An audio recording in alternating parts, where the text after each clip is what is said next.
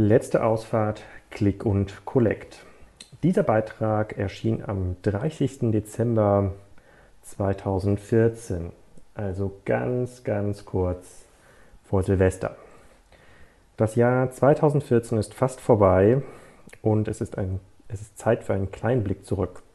Für Kassenzone.de war das Jahr extrem erfreulich. Fast 300.000 Besucher haben die Beiträge auf diesem Blog gelesen und es gab noch mehr Abrufe per Mail, RSS und mittlerweile auch im Podcast, den ihr gerade hört. Fast 100% Wachstum im Vergleich zu 2013 und dank der vielen neuen Erfahrungen mit Sprycast Systems gehen mir die Themen 2015 sicherlich nicht aus.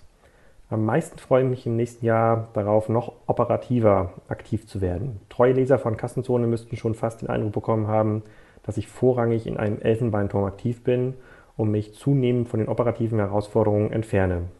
Dem ist nicht so. Ich versuche nur meine Eindrücke aus dem Tagesgeschäft zu abstrahieren und Muster zu erkennen, wie bei dem Gefangenen-Dilemma von Amazon. Es wird zunehmend schwieriger, klare Lösungswege zu benennen und es ist für mich teilweise sehr mühselig, über Rettungsmaßnahmen für den stationären Handel zu diskutieren. Da reden Experten von Omnichannel-Strategien, die sich dutzendfach als fehlerhaft erwiesen haben. Es gibt leider niemanden, der wirklich sagen kann, was morgen passiert. E-Commerce-Experte zu sein, ist fast schon ein Widerspruch in sich. Dazu passt der hervorragende Artikel von Paul Graham, How to be an Expert in a Changing World. Und er sagt, When experts are wrong, it's often because they are experts on an earlier version of the world. Viel zutreffender kann man das für das Thema E-Commerce gar nicht formulieren. Wer meine Meinung zur Entwicklung des E-Commerce wissen will, der sollte sich nochmal meinen Beitrag meinen ersten Beitrag aus dem Jahr 2014 durchlesen mit dem Titel Die Amazon-Ökonomie gnadenlos effizient. Die darin gezeigten Dynamiken gelten für 2015 umso mehr. Ich kann es gar nicht mehr hören, wenn der Status quo verbogen wird und hinsichtlich der Zukunftsfähigkeit des stationären Handels gesagt wird, auf das gemeinsame Shopping-Erlebnis, einen Besuch in der Stadt, die Chance zur Anprobe und zur haptischen Wahrnehmung werden die meisten Kunden nicht verzichten. Solche Ansichten vernebeln den Blick auf das Wesentliche und angefeuert werden sie von vermeintlichen E-Commerce-Erfolgsgeschichten einiger Händler mit stationärer DNA. Wenn die stationären Dinosaurier Nordstrom und Neiman Marcus es schaffen, im E-Commerce erfolgreich zu sein, dann können es doch andere auch, oder? In einem spannenden Artikel heißt es gerade zu Neiman Marcus, The goal has been to make sure Neiman's assortments online and in stores were in sync. So they didn't become two brands in a shopper's mind and to have a solid handle on inventory across the company. That way, a customer, whether in a store or on a phone or on a computer, can buy any item in any part of Neiman's business, reducing the risking of leaving empty handed or abandoning an online shopping cart. Neiman is no laggard in the world of e commerce. On the contrary, it gets 25% of its nearly 5 billion annual revenue from direct sales. Und so geht es immer, immer weiter mit der Rettungsargumentation, anstatt grundsätzlich über neue Modelle zu diskutieren. Im Blog von Mike Dawson, einem Redakteur der Lebensmittelzeitung, findet sich eine beachtliche Meinungssammlung über stationäre Geschäftsmodelle. Leider findet sich unter anderem auch solche Aussagen darunter. The physical retailers should understand that brick and mortar can be great. Omni-channel is the name of the game. And it's absolutely necessary for those physical retailers to use their locations wisely. They simply have to be more fun and more engaging so that people want to go there. Does a supermarket really need to display 70 brands of toilet paper? Genau, hübscher machen, besser darstellen, mehr Emotionen und so weiter dann kommen die Leute schon wieder. Für mich bündelt sich diese Diskussion aktuell in der Click- und Collect-Vision vieler Anbieter. Online einkaufen, offline abholen. What the fuck? Das ist ungefähr so wie das Versprechen, Luftreifen auf Kutschen würden dabei helfen, das Automobil von der Straße zu verdrängen. Es ist irreführend und falsch. Na klar laufen bessere Läden besser. Das ist nicht neu, das war immer so. Weshalb ist Schlecker aus dem Markt ausgeschieden und die Drogerie Müller wächst ein besserer Laden halt. Hat aber rein gar nichts mit den Herausforderungen durch E-Commerce zu tun. Wenn die Logistikbranche erst einmal aufwacht und die noch gefühlt 1000 Probleme bei der Zustellung beseitigt, wie zum Beispiel die immer vollen Paketkästen von DHL, dann verirrt sich kaum noch ein Kunde in die Innenstadt, um den Bademantel vor dem Kauf anzuschauen, egal wie schön der Laden ist. Ich wünsche mir für 2015, dass die Diskussion um neue Handelsmodelle viel progressiver geführt wird und nicht so sehr auf vergehende Handelsmodelle Rücksicht genommen wird. Mag schon sein, dass es schade ist, wenn der Kiosk nebenan schließen muss, aber spannender als die finale Click- und Collect-Phase für den Kioskbesitzer ist doch die Frage, was dann? Thomas Ranke aus der aktuellen Brand 1 versucht, hinter die Erfolgsgeheimnisse erfolgreicher digitaler Geschäftsmodelle zu schauen und kommt in seinem Artikel zu dem folgenden Fazit.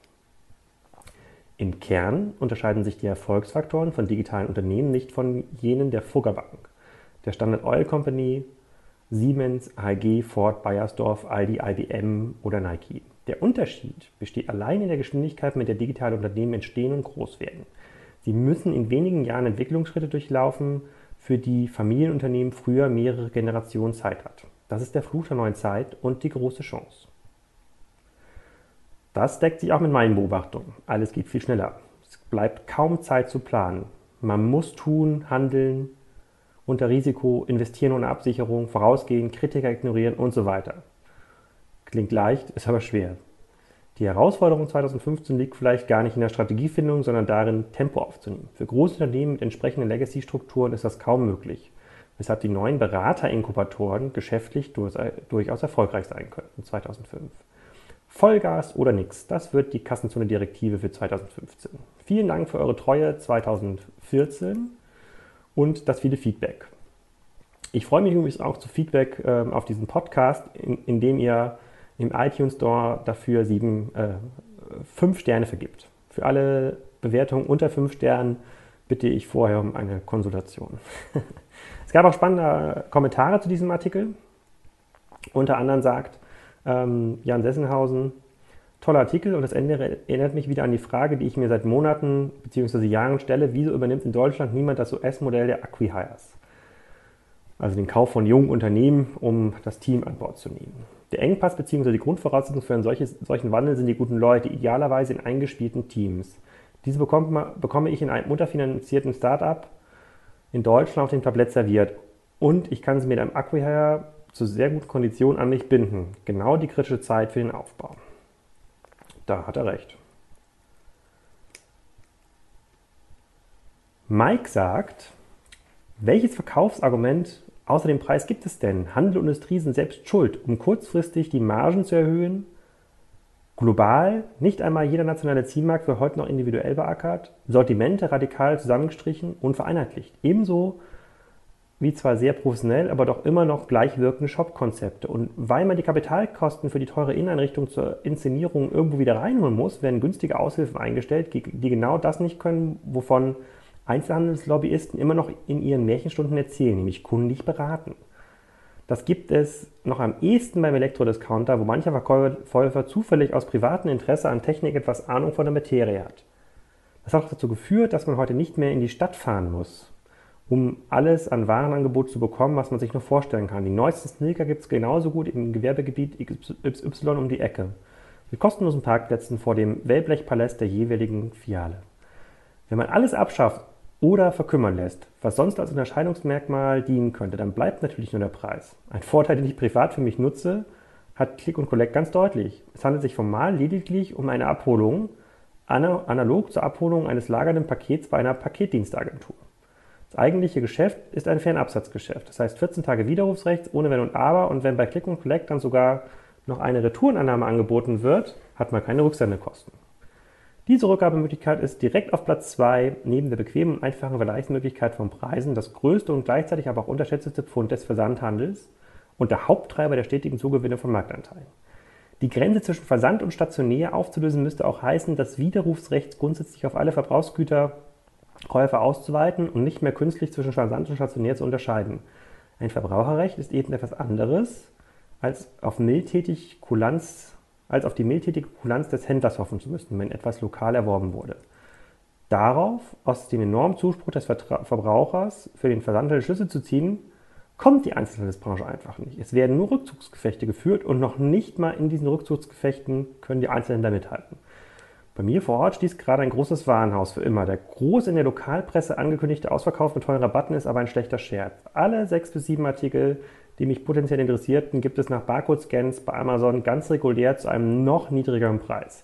Mit Wiederaufrecht und bekannt kulanter Gewährleistung. Ich habe das Gebäude ohne Einkauf zu tätigen wieder verlassen. Diesem Einzelhandel ist in meinen Augen aktuell einfach nicht mehr zu helfen. Damit steht Mike wahrscheinlich nicht alleine.